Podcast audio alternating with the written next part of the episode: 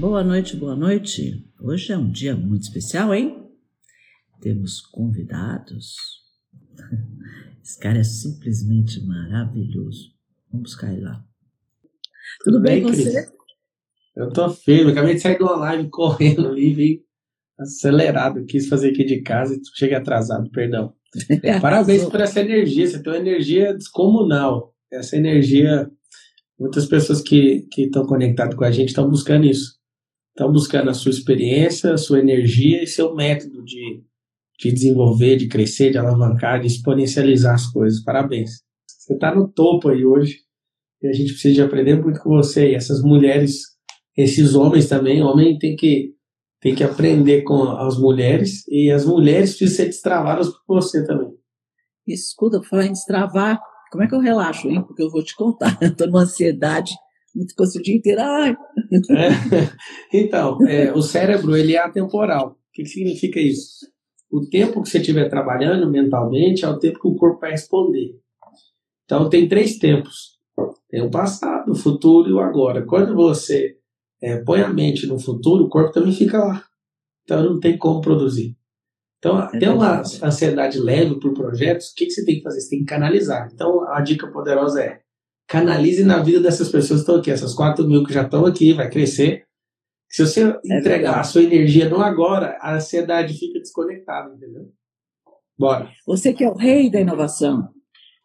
Você, você pode chegar assim? Tá, tá, tá. É, sabe por quê? Por que, que eu estou falando isso? Porque se não tem nada na vida que eu acho mais importante do que você inovar para você conseguir fazer um negócio ser diferente, escalar e ter margem. Quer ter margem você ter inovação? Senão você vai ficar lá fazendo a mesma coisa que todo mundo faz, e aí não tem margem mesmo, né? É, quem, quem não experimenta o ridículo nunca vai conhecer o extraordinário. Essa frase mexe comigo. Mas eu vou começar contando sobre a inovação, falando de um dos maiores caras aí de inovação do mundo, é o Thomas Edison. Thomas Edison, ele era um idiota na escola e a escola tradicional não, dava, não suportou ele. Né?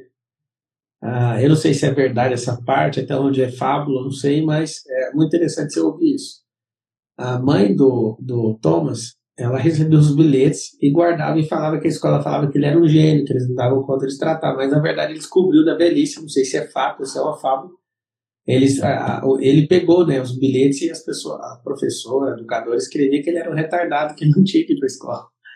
E a mãe dele nunca olhou para ele como o jeito que os professores olharam. E aqui vai uma coisa para você, para destravar sua inovação. Você é mais semelhança do Criador, e Criador não é de criar gado, é de criar coisas novas.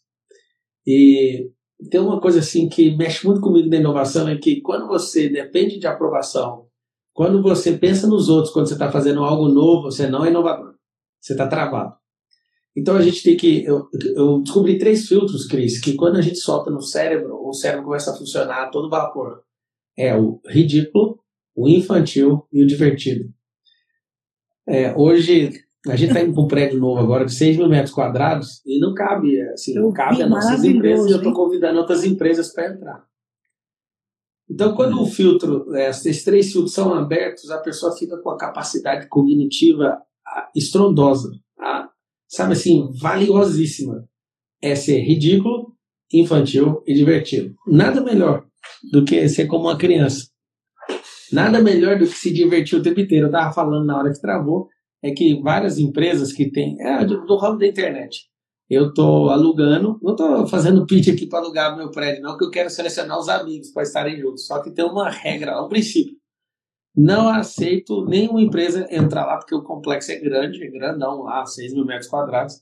Eu não aceito pessoas que querem ir lá para trabalhar. Lá é diversão o dia inteiro. Vou pôr no condomínio churrasco todo dia Vai ser uma doideira lá nesse lugar. Por quê? Eu já estava até pensando nisso, já estou mudando de ideia, porque eu trabalho o dia inteiro. Então, eu vou fazer você parar de trabalhar, não pode. Aí dá essas crises de ansiedade em você. Não pode, não. O que a gente não, tem que fazer? Na verdade, eu acho, aqui falando agora brincando, mas falando sério, eu acho que um pouco é. Toda vez que você tem uma, uma coisa que você cria que tá para ficar pronta, você vai ficando ansioso se tiver aquilo pronto, né? É muito legal. Eu sei. Não, essa, essa é uma parte que mostra que você está viva. É, eu, eu acho isso o máximo, mostra que você está viva, né? Você é uma mulher tão experiente, falar que está ansiosa com a coisa é, é de respeitar isso, porque Você já viveu tanta coisa, já bateu grandes resultados, é uma das maiores mulheres hoje no empreendedorismo. É porque o negócio é grande que tá vindo aí. Tem que respeitar também isso. Então, assim, essa parada da inovação, se você não for divertido, a, a, a Cris está falando isso, mas ela é uma das pessoas mais divertidas que eu já conheci. De estar o tempo inteiro com o sorriso aberto, conectada. É assim, toda vez que eu vejo, a gente tem um grupo em comum, com um projeto em comum juntos. Quando eu vejo, eu vejo ali o grupo da Cris, parece ter uma alegria irradiante. Se não tiver isso, você não é inovador. Se você não questionar, igual o Apolinário fala, né? A frase ela é, ela é bem trivial, mas ela é tão simples que todo mundo pode pôr no prato de comida e comer. É, inovar é questionar o que já existe. É isso que é inovar. Só que se você fizer isso de forma divertida e pensando de forma ridícula, de maneira infantil, isso explode bolha. Você consegue ver coisas que ninguém está vendo. Quando você fala infantil, ridículo, assim, eu penso em Steve Jobs, porque ele era divertido, infantil na forma de se comportar, que chegava até a ser ridículo, aquele cara andando descalço no meio da rua, né? você fala assim, como é que pode? E ele era um cara muito genial, né? Muito genial. Muito é, genial. e assim, o que, que as pessoas estão assistindo essa live, elas podem é, tirar disso aqui que a gente está ensinando. A inovação não é para poucas pessoas, é para qualquer um, desde que deixe de ser qualquer um. Essa é muito forte. A inovação é para quem quer desafiar o tempo. Eu falo para todo mundo, quer ser inovador, a Terra está girando em 1.675 km por hora. Essa é a velocidade da Terra de rotação. Eu falo simples. Coloque, se coloque um segundo na frente da, do giro da Terra. É, até expliquei na live com o João Kepler que é o futuro do futuro. Tem gente que consegue ver o futuro, mas não consegue morar no futuro. Você só vai ver o futuro do futuro se você conseguir amadurecer a sua imaginação lá no futuro ficar lá, sentir o futuro. Vai ser assim. Aí quando você sentir que é real em você, aí de lá você enxerga o próximo passo. Os inovadores hoje são as pessoas que enxergam o futuro do futuro e não só o futuro. O dia que eu destravei esse código, Cris, eu comecei a pirar. Mas é uma e coisa aí... que está no consciente coletivo, Pablo.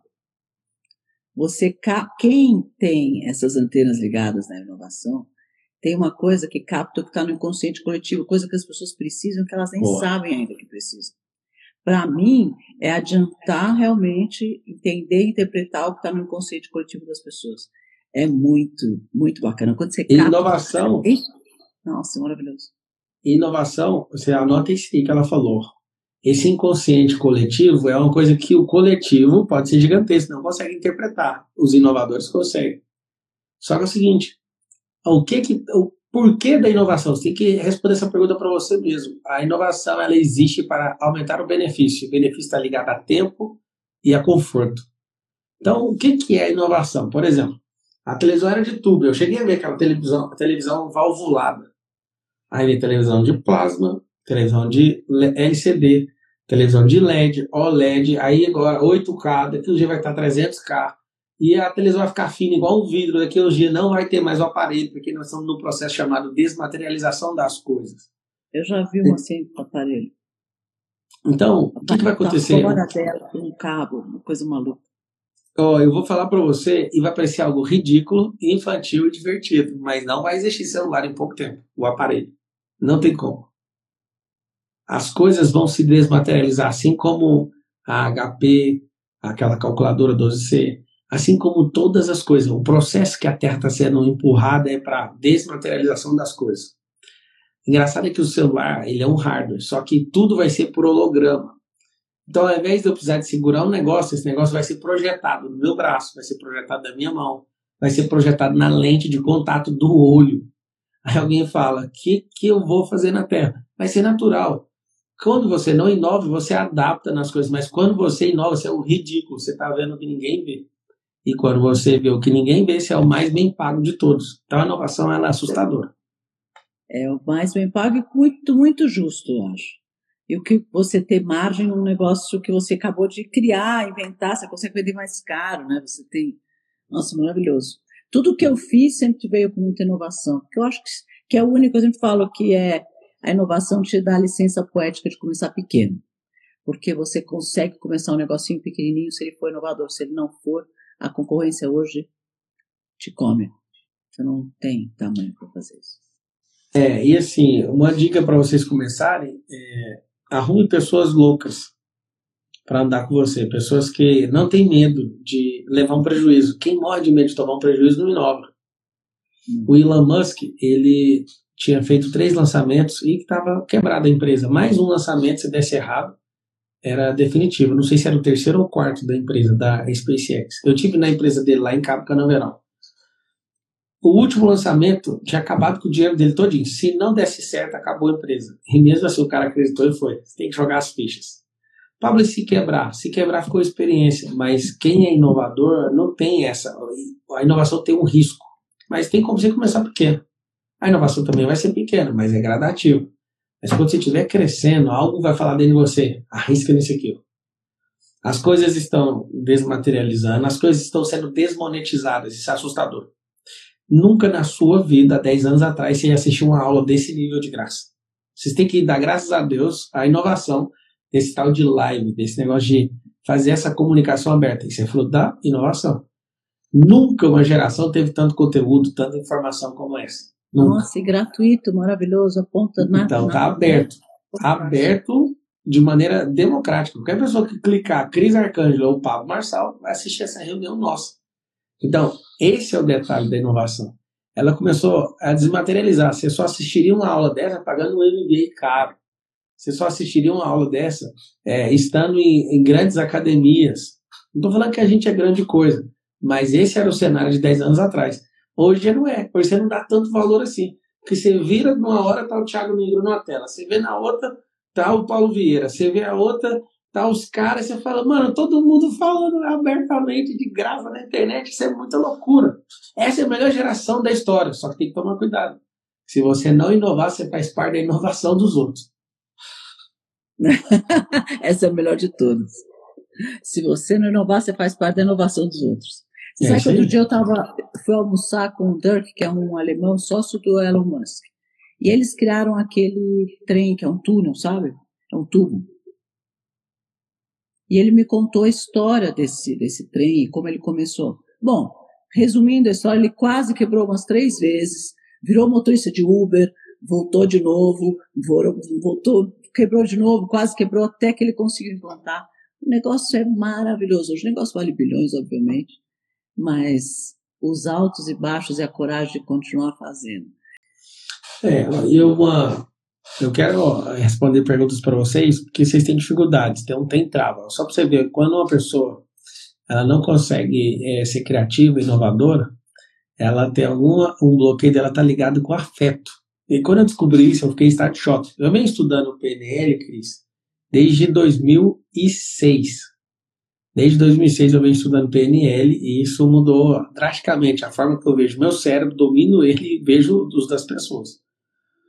E uma coisa impressionante eu descobri ao longo do caminho, isso eu não descobri em livro, que a criatividade, a falta dela está linkada com falta de afeto. Crianças que não foram pegas no colo.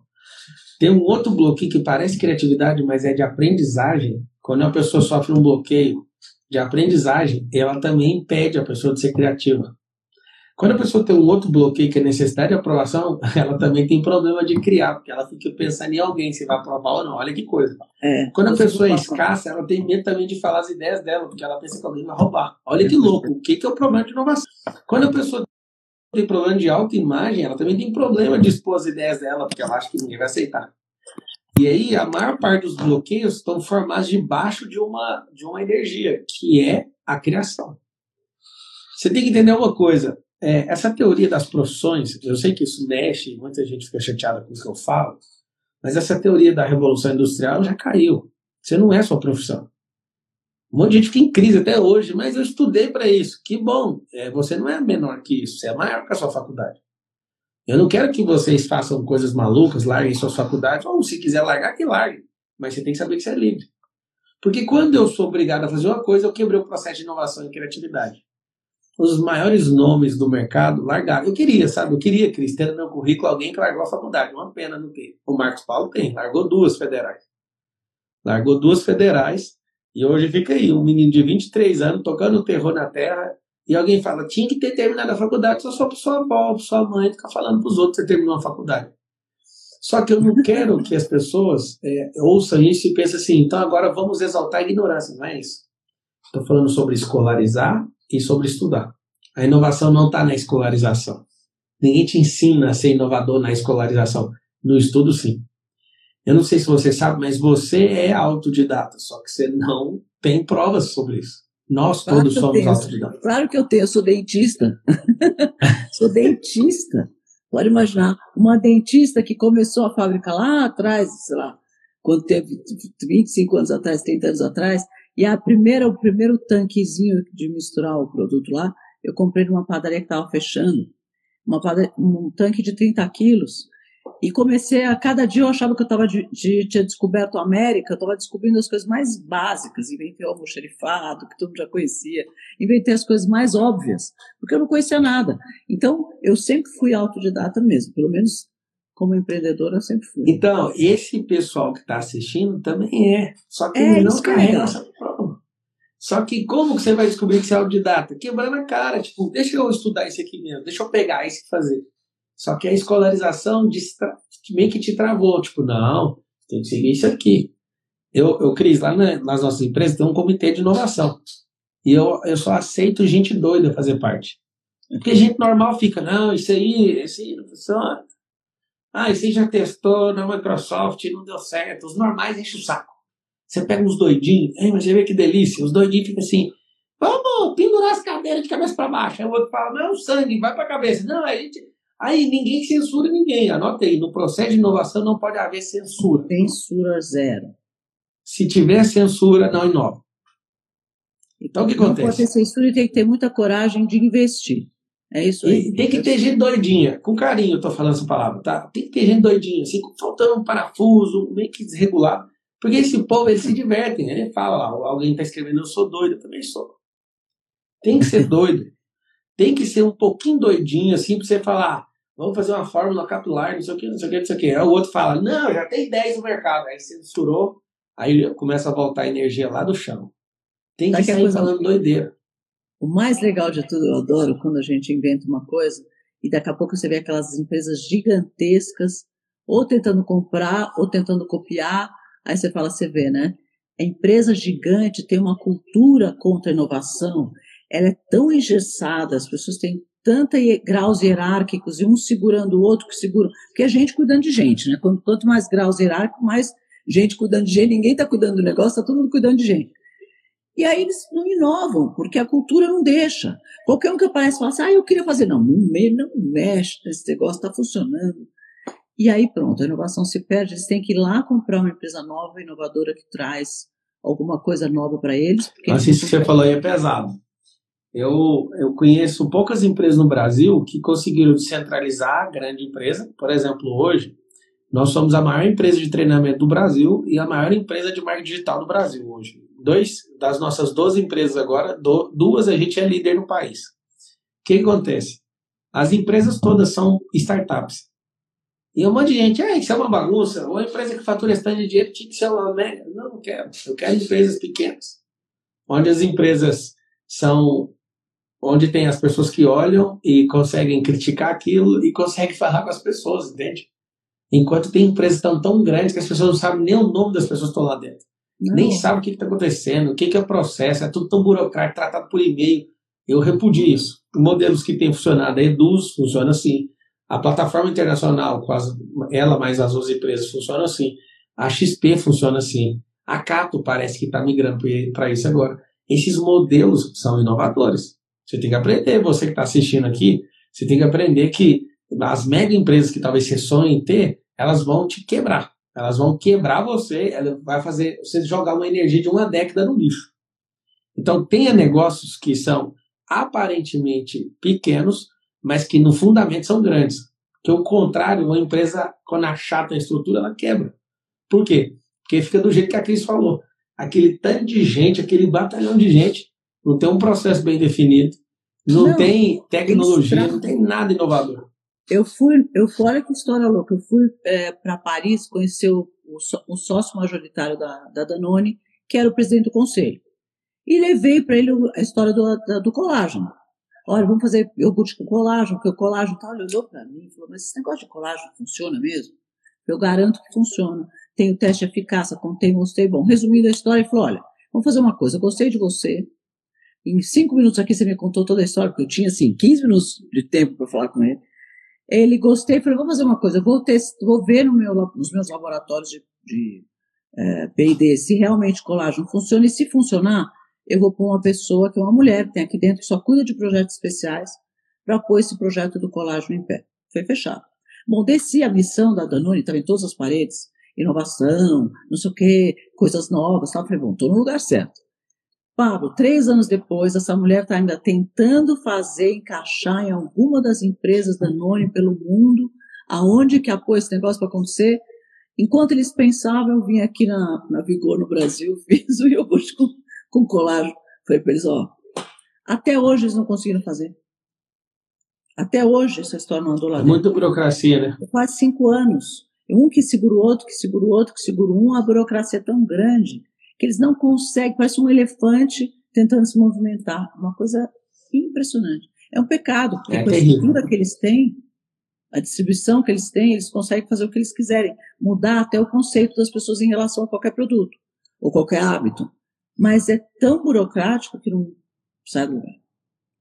Ó, vamos, vamos falar com as pessoas que estão aqui. O que, que vocês veem de impeditivo na, na questão da criatividade, da inovação? Essa é a live. A Cris está na Semana do Empreendedor. E uma das coisas que você tem que abrir a porta do seu cérebro é para inovar. Tá pronto para o novo. Tem gente que tem que se adaptar ao novo, tem gente que está criando o novo e tem gente que já está vendendo o que foi criado lá atrás. Não se engane, as coisas que vocês estão usando hoje foi criada uma década atrás, cinco anos atrás principalmente no Brasil. Então, o que, que é a grande chave? Nós somos brasileiros. Apesar de algumas discórdias em relação a isso, quem inventou o avião foi o Santos Dumont. Então, os irmãos White lá nos Estados Unidos, eles ficam na briga para ver quem que tem.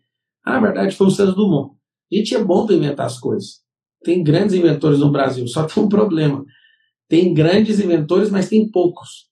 Só para você ter uma ideia, tem empresa no Japão que tem mais patentes do que todo o Brasil inteiro.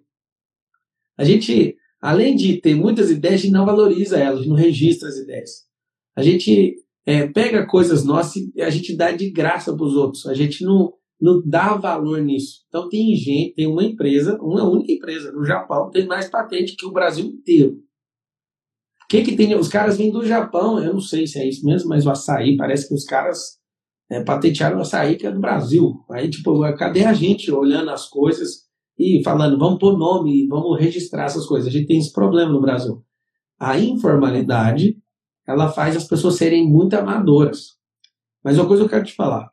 Você está diante de uma das maiores oportunidades, um dos maiores tsunamis da história, que é a internet. A internet é poderosa demais. Nossa, eu, eu choco. Eu quero ver alguém inventar um negócio mais poderoso. A internet não é de hoje. Pra você ter uma noção, é, não estava aberto ao público em 1960. A televisão é de 50, então tem 70 anos. A banda larga no Brasil tem 20, é de 2000. Mas tem um detalhe. A internet é da década de 60. Só que era militarizada, depois foi para o mundo corporativo, agora foi. Agora não, né? Já tem 30 anos, mas de banda larga no Brasil tem 20. Eu fico imaginando, o que, que vai ser a próxima internet? O que que, que movimento vai nos conectar, entende? Mas tudo que é sobre inovação é para conectar gente a coisas. Eu vou te falar um processo que você que é empresário vai guardar, não vai esquecer nunca. Eu sei que um monte de gente fica chateada, mas eu não estou falando para esse povo, ok? Eu falo isso nas empresas, assim, todas as reuniões de resultado. Troque mil pessoas por 100 máquinas e 100 máquinas por um software. Aí alguém fala, e as pessoas vão fazer o quê? Vão ser as pessoas que criam as máquinas. É isso que vocês têm que fazer. Alguém fala, mas tem que gerar emprego. Então, estou contando, vai acontecer isso. Um único algoritmo vai substituir mil pessoas. As profissões, eu sei que um monte de gente pira quando eu falo isso, mas as profissões dos Estados Unidos, por exemplo, de advogado e médico, já estão sendo substituídas em Não. testes. Advogado faz tempo pelo Watson. É. Então, advogado, aí você fala, Pablo, mas você formou, você queria ser advogado, pois então, o que eu posso fazer? A inovação reengoliu o que sempre existiu, não, não vai fazer mais sentido. Então, o que, que eu faço? Eu estudo o que, que é o movimento das coisas. Então, antes a gente só tinha charrete. Aí o Carl Benz faz o seguinte, o alemão. Vamos fazer o seguinte, vamos fazer a charrete elétrica. Aí tiraram o cavalo. Aí o cavalo ficou magoado, mas eles não vão me usar mais. pode ficar em paz agora, cavalo. Vamos montar só no lombo, não, você não vai puxar mais a charrete. Aí o outro começou a potencializar isso. E depois a gente quer voar. Ah, não. Tem uma coisa que o Marcos Paulo fala, ô Cris, é, que eu adoro reproduzir, que é massa. Se os portugueses, em 1500, chegassem aqui e falassem assim, ó, a gente chegou numa caravela, essa caravela levou 40 dias para chegar, 45 ou 60 na época. Hoje leva 40. Levamos 60 dias, de 40 a 60 dias para chegar. Vai chegar um dia, daqui 500 anos. Eu quero que você vidra nessa. Daqui 500 anos, onde a gente vai sair de Portugal e chegar aqui no Brasil em 8 horas. Ao invés de 60 dias. 1.400 1.400 horas que levava de navio, a gente vai fazer de 8 a 10 horas, dependendo da aeronave. Pensa a gente, os índios, ouvindo a história de levar 60 dias para atravessar o Atlântico. 1.440 horas são dois meses. É. Um dia a gente vai atravessar em 10. Aí tem avião que fez em 5. Aí, o que, que, que você acha que aquelas pessoas falaram? É nunca que isso vai acontecer. É nunca, é impossível. Só que os 10 horas, hoje, 8, 10 horas, 5, você vai ver o que vai acontecer. As pessoas vão subir, vão descer em meia hora em qualquer lugar da Terra. Alguém fala, mas isso é um absurdo. Eu sei, o pessoal da caravela também fala isso. É um absurdo mesmo, mas é nisso que está a inovação, é nesse absurdo. Com toda razão, toda hora. Você acha que alguém. Eu, lembra, lembra quando a gente assistia o desenho dos Jetsons? Não sei se você lembra. Que via aquele aviãozinho. Outro dia eu estava conversando com o cara de inovação da Embraer, que tem uma empresa de inovação dentro da Embraer, aliás, um formato bem inteligente, criar um núcleo de inovação. E eles, e eles criaram o avião, o carro elétrico, o carro que voa, né? Como é que ele chamou? De eVTOL. eVTOL o nome. Electrical Vertical Takeoff and Landing. Olha que nome chique. É eVTOL o nome do negócio. Aí eu falei, mas como é que tá isso? Vai demorar quanto tempo? Ele falou, não, Cris, é 2025. Nós já estamos com muitos arquitetos trabalhando os novos prédios para que tenham garagens uh, aéreas para poder uh, fazer o pouso dos aviões, dos carros voadores. E já tem, já estamos fazendo estudo do tráfego aéreo, como é que nós vamos controlar o tráfego aéreo para saber como é que vai controlar todos os drones e todos os carros elétricos e todos os aviões e como é que tudo isso vai andar junto, helicópteros, etc. E eu fiquei ouvindo, achando que era uma coisa para daqui a 40 anos. Quando ele vira para mim, eu falei, não. Eu falei, é o Jetsons? Ele falou, é, exatamente. Nós vamos ver os Jetsons daqui a três anos já. Em três, três cidades, com certeza, já vão ter carros elétricos em três anos. Incrível. É, não, vai dar uma acelerada. Esses próximos 10 anos, eles serão marcantes. Eles, eles vão engolir 200, 300 anos de, de história humana. São 10 anos de alta tecnologia. É engraçado que quando eu penso em alta tecnologia, eu penso em alguém que nem tem um smartphone na mão ainda, sabe? Mas é, o movimento de adesão à tecnologia na Terra é muito alto. Vai, vai ficar mais assustador agora, porque os transistores, é, os, os transistores estão avançando muito rápido. Se toda a indústria tivesse avançado igual a, a computação avançou, pra você ter uma ideia, o Bill Gates falou certa vez que o carro, se ele tivesse avançado, o setor automobilístico, se ele tivesse avançado igual computacional, hoje um carro faria 25 mil litros com um litro de combustível. 25 mil quilômetros com um litro de combustível. Imagina um carro fazendo isso. Você sabe para mim qual é a grande barreira hoje social, maior delas? É a diferença da qualidade dos telefones celulares e do equipamento de, de internet. Porque quem tem um telefone celular que funciona bem, que consegue se conectar, ou um computador de alta tecnologia que consegue se conectar, tem uma diferença enorme na educação e no avanço do que alguém que tem um celular antigo. isso é uma coisa que vai dar uma diferença muito grande na, na, na, nas classes sociais, que é o que a gente deveria começar a estudar, como fazer um telefone celular de, de qualidade para que todo mundo pudesse ter a mesma, a mesma, né, o mesmo mesmo acesso à internet. É, esse, esse é uma das grandes vantagens da tecnologia. É, no começo ela é cara, mas ela fica muito barata, muito rápido. Ela vira um boom. Por exemplo, esse negócio de iPhone é qualquer luxo. comprei o iPhone 12. Chegou aqui para mim. Eu olhei para ele e fiquei com muita raiva. Eu olhei para ele e lembrei do iPhone 5. Não sei se é, quem comprou aí. É o iPhone 5. A carcaça do iPhone 5. E aí aquela galera fez o 10 dígitos em um dia, né? Venderam um bilhão de aparelhos. Um bilhão de, de reais, eu acho, de dólar, lembro. É, ouvi só a notícia, não li. É, mais de um bilhão. Eu não sei se foi de real ou de dólar. Aí você olha, chegou o aparelho para mim. Aí na hora que eu olhei o aparelho, eu fiquei muito puto. Não tem nada inovador no aparelho, entende? Eles não tinham nada para inventar e usaram o segredo da moda. Eu já fui da moda. Tem uma indústria na família, uma indústria de moda. É.